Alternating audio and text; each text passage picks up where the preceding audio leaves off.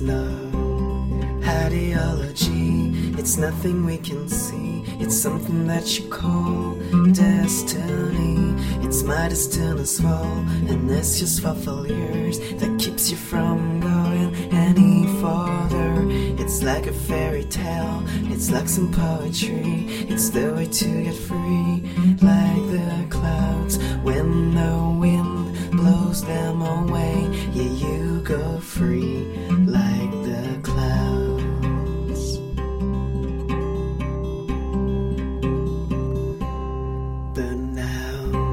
sadness covers you, blinds your eyes and your mind, makes you cry and find life unbearable. You wish you could fly away, leave everything behind, but you turn dark like the clouds when the storm tears the sky. Yeah, you turn dark like the clouds.